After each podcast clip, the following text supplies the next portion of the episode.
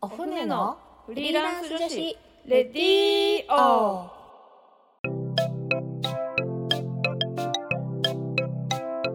今日も始まりましたお船のフリーランス女子レディーオラジオ沖縄ポッドキャストから全国に配信しております。この番組は沖縄で女性の自由で楽しく新しい働き方を実践しているフリーランスコミュニティお船沖縄フリーランスウィメンズネットワークによる女性の自分らしい生き方発見レディーオです。この番組のパーソナリティを務めますお船船長の少々です。お船の副船長しんこです。本日は特別企画インボイス制度のことを税理士さんに聞いてみようというテーマで20分お送りしてまいりたいと思います。ゲストには現役の女性税税理士さんをお呼びしております。どうぞお楽しみに。はい。それでは今日も始めていきましょう。はいはい、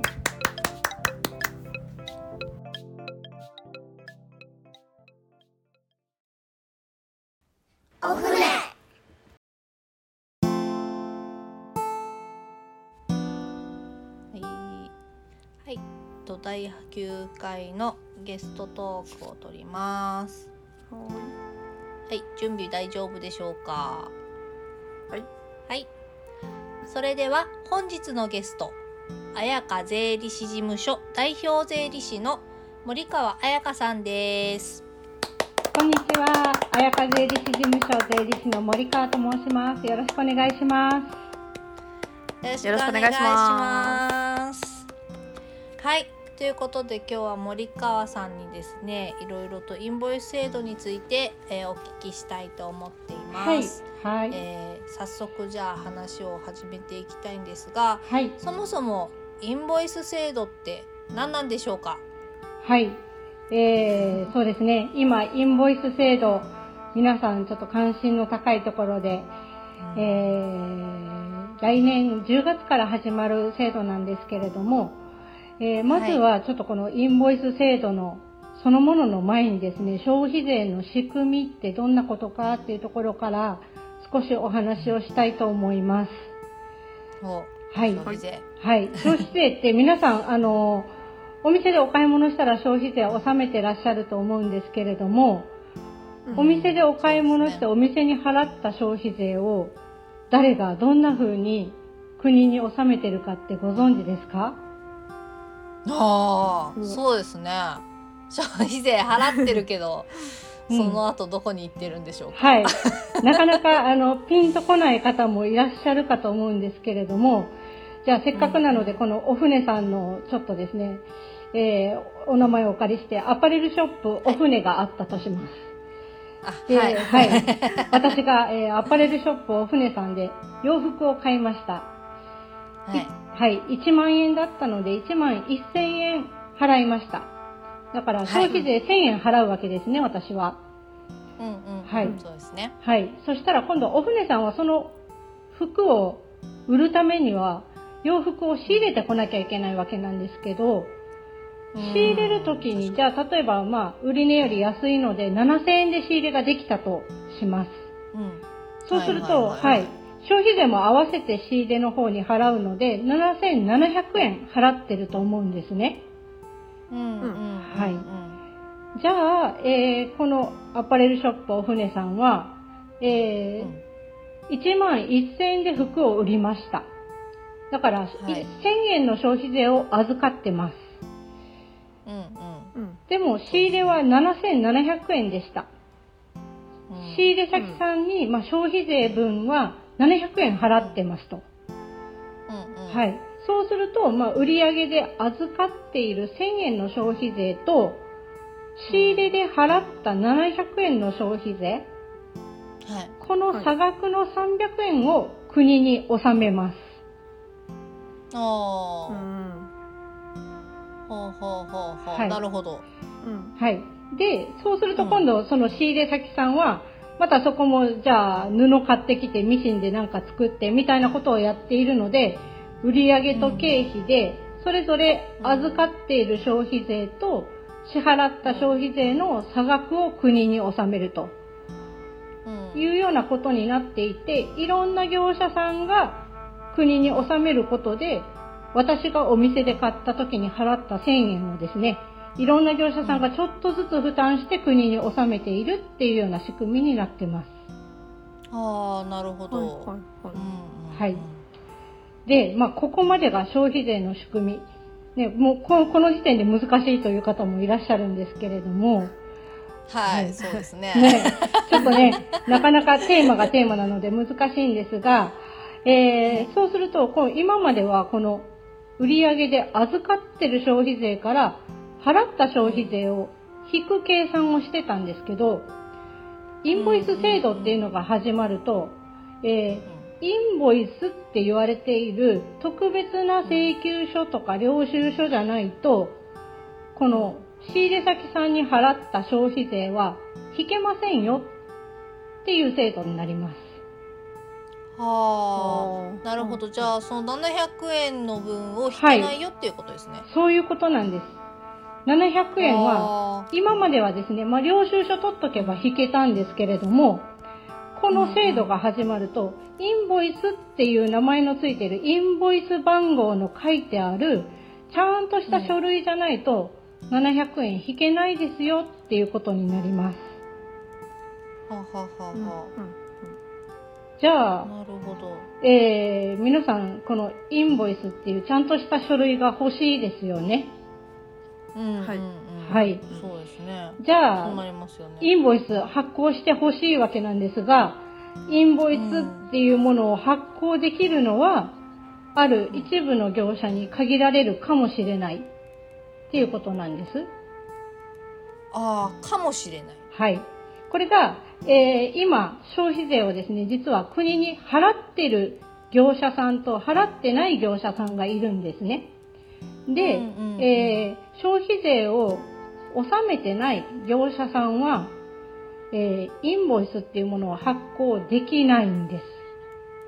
あはい。あなるほどじゃあ、えーアパレアパレルショップお船さんが仕入れ、仕入れるときに、その仕入れ先さんがちゃんと消費税を納めていて、インボイスっていうものを発行してくれたら、700円引けるので、今まで通り納税は1000円から700円引いた300円でいいとうん。いうことになるんですが、相手さんが消費税払ってない業者さんだったとしたら、うんうんうん。そしたら、インボイスっていう書類がもらえなくなって、えー、700円の消費税を引けない。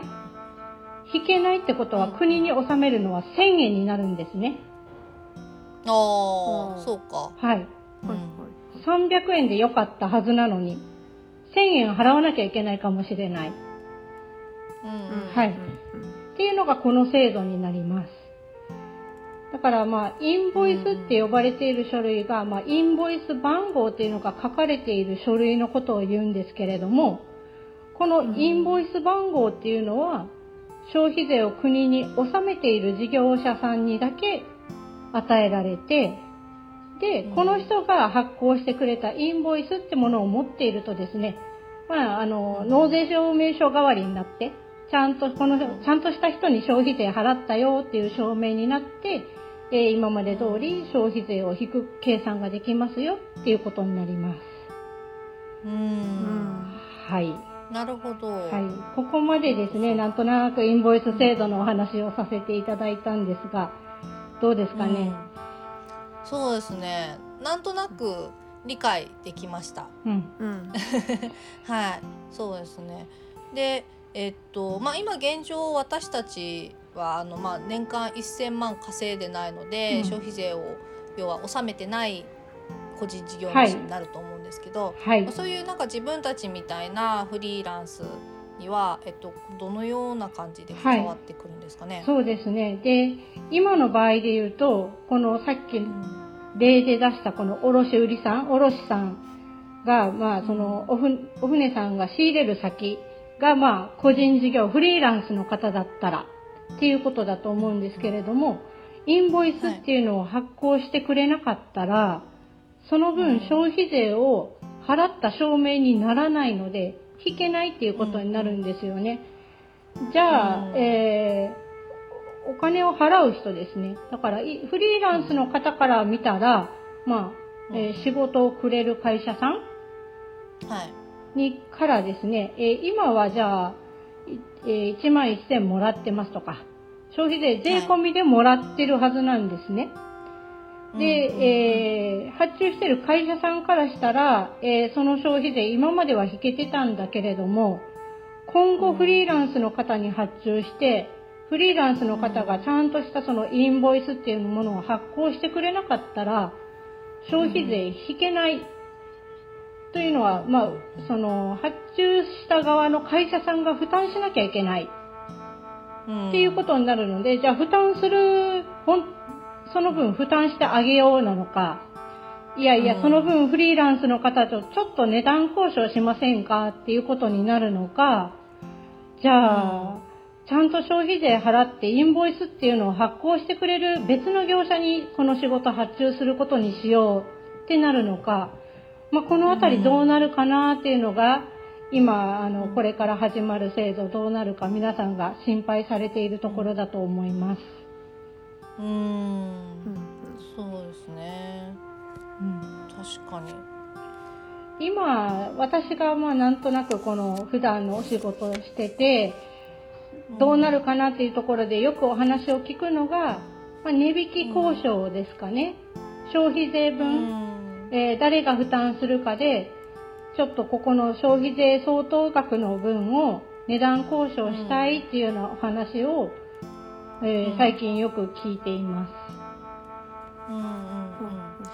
要するにこれは値引きによって消費税相当分を、えーっと引くから、はい。まあ、その分フリーランスに払う金額を減らして、はい。えーっとまあ、この依頼する側の業者が、えーっと消費税を負担しようっていう。はい。そういうことですね。はい。うんうん。そっかそっか。まあその場合は要は、えーっとフリーランス側ははい。えーっと消費税を納める業者にならなくても大丈夫。そうですね。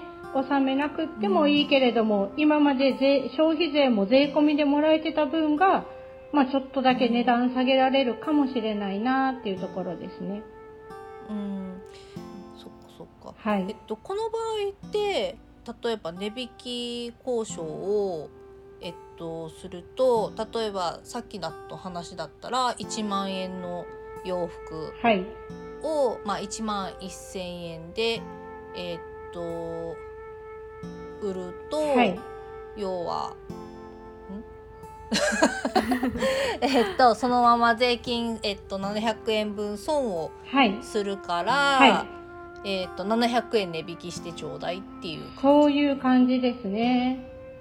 あーうんなるほどそうするといどうどういうことになるんだろう？1万1,000円からい。700円値引きして1万300円になって、あ、えー、値引きするのは仕入れの方なので、7700円で仕入れてた分を、まあ、7000円にしてくれないかっていうようなお話ですね。ああなるほど、うんうん。今って多分消費、はい。そっか。今って多分消費税払わなきゃいけないじゃないですか。700などっちにしても消費税10%はい入れなきゃいけないですよ、これはえーっと、7000消費税はそうなんです。入れなきゃいけないので、税込みで7000円っていうことで、みたいな。はい内。税になるんだ、なるほど、はい。ただまあ、あの、実際には、その、なんていうんですかね、力の強い方の業者さんが、取引停止にしたり、まあ、あの、悪質な値段交渉しちゃダメっていうことにはなっているんですけれども、うんまあ、消費税相当額を引くんだったらいいんじゃないかみたいな話もあってですね。あとはまあ、これで今皆さんフリーランスの方とか、まあ、いわゆる小規模な事業者さんが影響を受けるのが大きくってですね。で、まあ、ここの混乱をなるべく、うん抑えていこうということで、ちょっとほんの少し前ですね、11月の半ばに、まあ、国としては、ここもうちょっと改正するかもしれないっていうお話も出てきています。うん。なるほど、はい。あの、少額な取引だったらインボイスじゃなくてもいいようにしようかなとかですね、ちょっとまだ決まってないんですけれども、えー、年末にはこの税制改正のお話がまとまってくるので、その時には正しい情報が出てくると思うんですが、まあ、なるべくこの影響をなんとなく抑える方向で国は調整しているのかなという感じです。なるほど、はい。なんか昨日ぐらいに見たネットニュースだとなんかこのインボイス制度始めてなんか何年間かは要はこの消費税分を100%納めなくてもはいなん。かいいよみたいな所得によってはなんか20%でいいですよみたいにしようかなみたいなは話いをちょろっと聞いたりとか。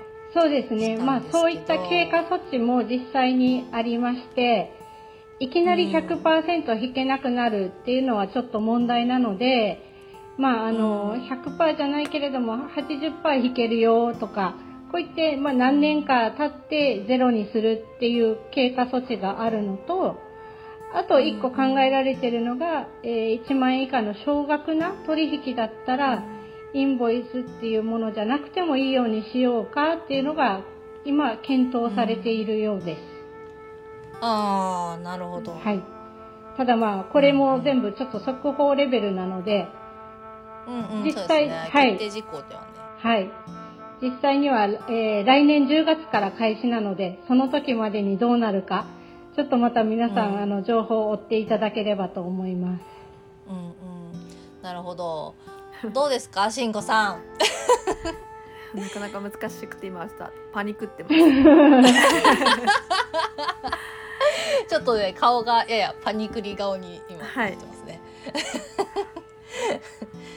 今これ？数字が多分来る。はい。はい。と例えばこの具体的なじゃあこのデザイナー案件の場合ちょっと聞いてもいいですか？はい。はい。多分デザイナーさんって多分このもそもそもこの仕入れとかっていうのが多分ないはい。と思うんですよ。はい。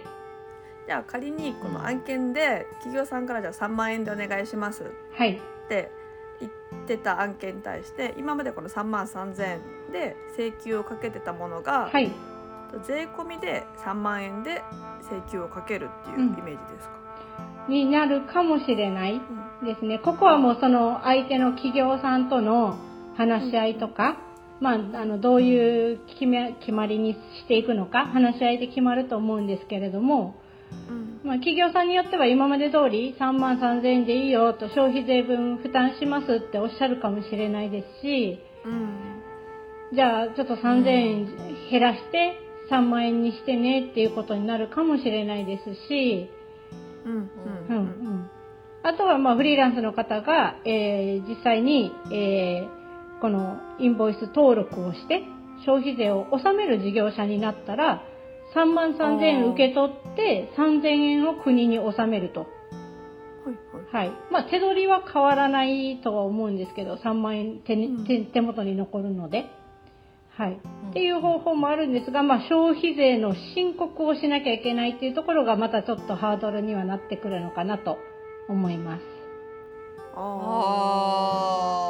あそうか要するに今まで自分たちが例えばアドビだったり、まあ、フォントだったり紙だったりわかんないけどいろいろ、まあはい一応使うお金があって、はい。でその分の要は、まあ、仕入れ値みそうですね。ものの税金まで全部計算したものを出さなきゃいけなくなるってことですね。そういうことです。はい。あうーんー結構それはそれでまた複雑なことにちょっとなっちゃうって感じなんですよね。そうですね。どうしても申告は今まで皆さんがされてる確定申告、所得税の申告とは別で消費税の申告っていうのをしなきゃいけなくなるので、またこれもあちょっとハードルが高いのかなと。はい。あーなるほどー確かにそうですね確かに難しそうです。難しいですね。うんそうですねここで今ちょっと来ている質問を一個はいちょっと投げてみたいと思うんですけど、えーっと今使っている会計ソフトで消費税控除申告までできるんでしょうかっていう質問が来てはいます。、はい。今ね、ちょうど申告のお話になってたんですけれども、えー会計ソフトで、まあそういう申告書を作成するっていうところまで、あの、ソフトで契約してもらえれば、消費税の申告書はある程度できると思います。まあ、あはい。ーなるほど。だ。から皆さん例えば今ね、フリーとかそういう、まあなんかクラウド、MF クラウドとかこういうクラウドサイトを使われてる方が多いと思うんですけれども、まあそこで今は多分売上と経費と入力していますっていう方であると、そこにですね、売上は売上で消費税これだけ含まれてるよとかですね、そういうまあ消費税の入力っていうのもちょっと忘れずに全部していただければ、なんとなく、あの、そこがしん、なんですかね、入力漏れがなければ、消費税の申告書はできるような会計ソフトにはなってくるかなと思います。うんそうですね。徐々に一応対応が始まっている感じなんですかね。そうですね、はい。ね、今ちょっとちらっと見てみると、そうですね。フリーだとどうなのかえー今すでにこれは消費税の申告書かける状態にはなってるはずで、えーそれぞれの取引入力するときに、これは8%の取引ですとか、10%の取引ですっていうのを選ぶところがあって、えーうんうんおそらくこのインボイス制度が始まったら、インボイス番号書いてある証あの領収書ですか？みたいなところも選べるようになってくるんじゃないかなと思います。な。なるほど。確かにそうですね。フリー申告で消費税申告もできますって。はい。うんじゃあまあ区分さえちゃんと入力されてれば勝手に自動的に出てくるっていう。まあそうですね。はい。うん。これってあのインボイス登録をしした場合っていうおそうです話ですよね。そうです、そうです。うんうんして申告するときはっていうことですね。うん。はい。ちなみにえーっとあれですかねクラウドワークス？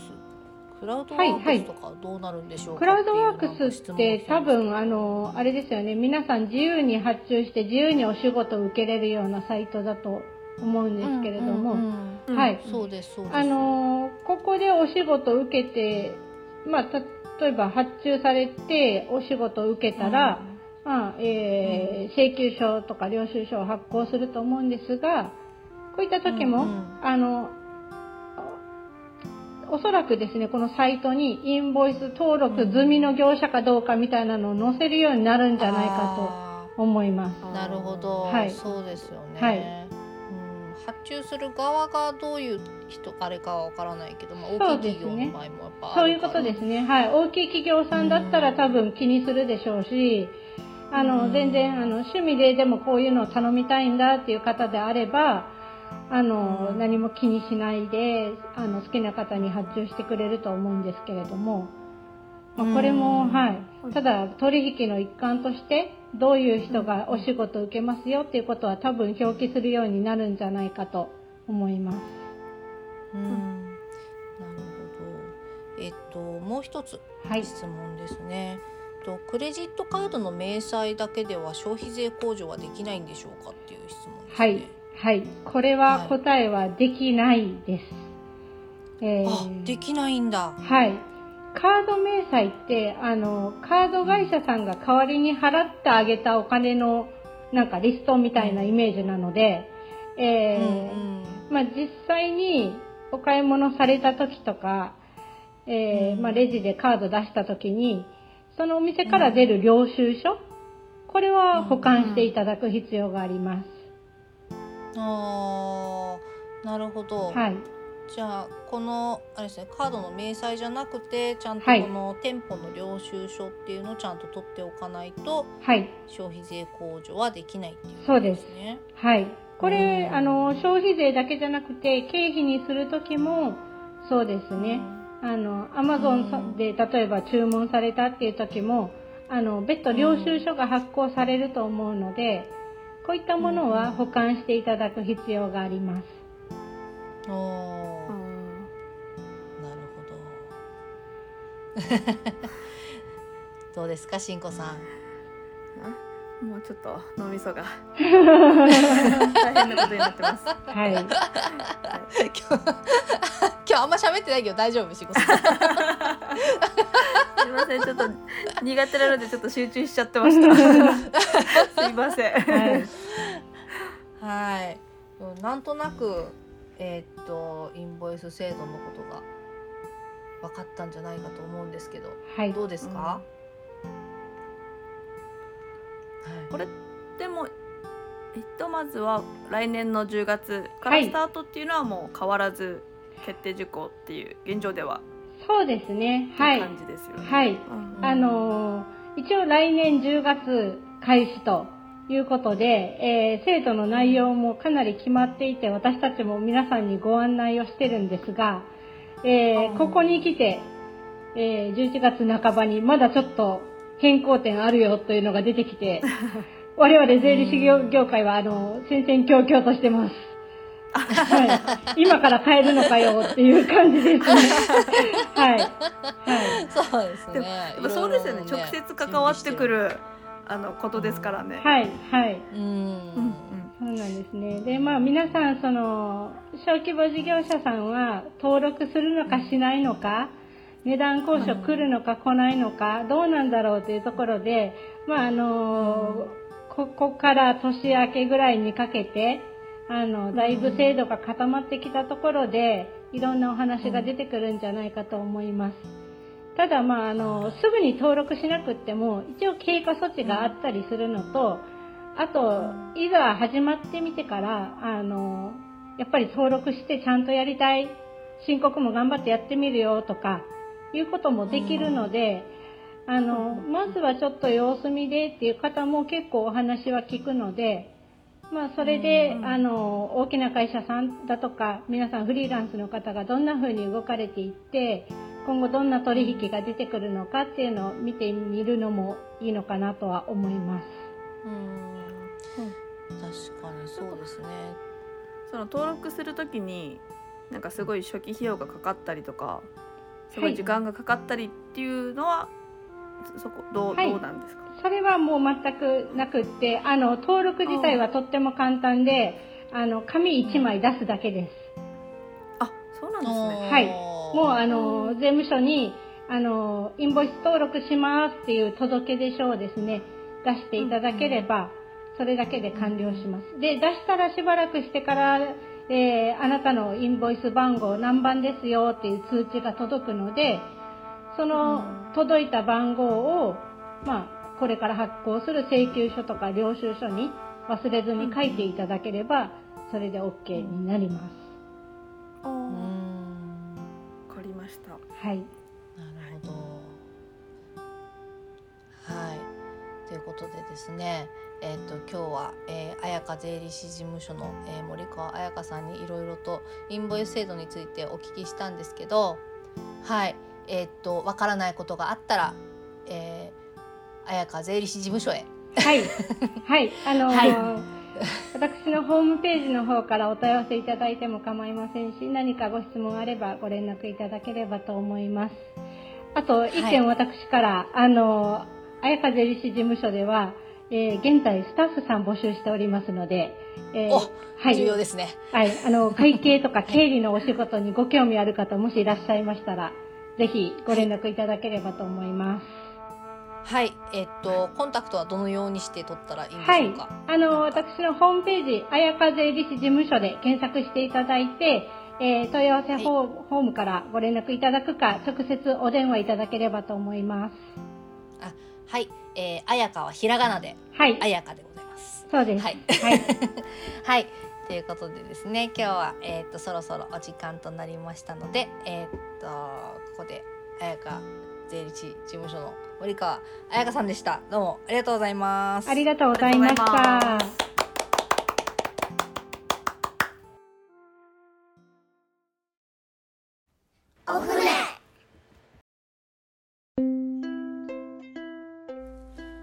私たちパーソナリティやフリーランスとして働く女性に聞いてみたいことお仕事について子育てについてプライベートについてお船について。